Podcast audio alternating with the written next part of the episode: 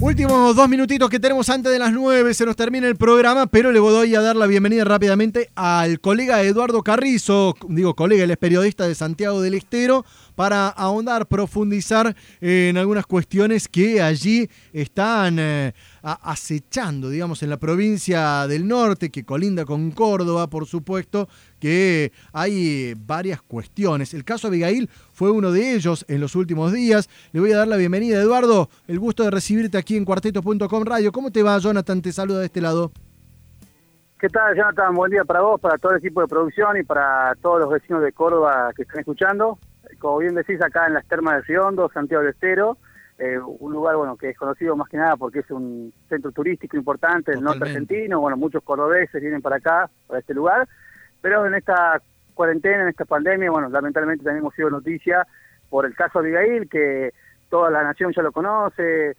policías que le pusieron restricciones para ingresar de Tucumán a Termas después de que volvía de un tratamiento médico,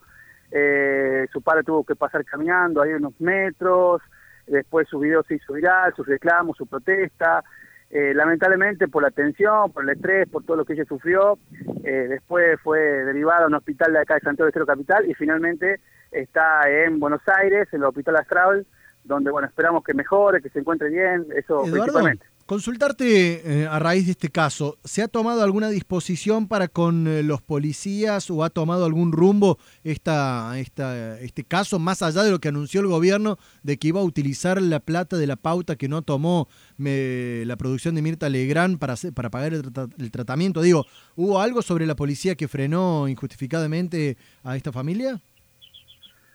El intendente Jorge Mulce de acá a las termas dijo que iban a investigar a los policías pero después el gobernador Gerardo Zamora publicó un video en el que bueno él decía que eh, fue un error, eh, pero que él se hacía cargo como responsable del Estado, responsabilizó al Estado provincial, y bueno, él en la figura del Ejecutivo Provincial, y me parece que, digamos,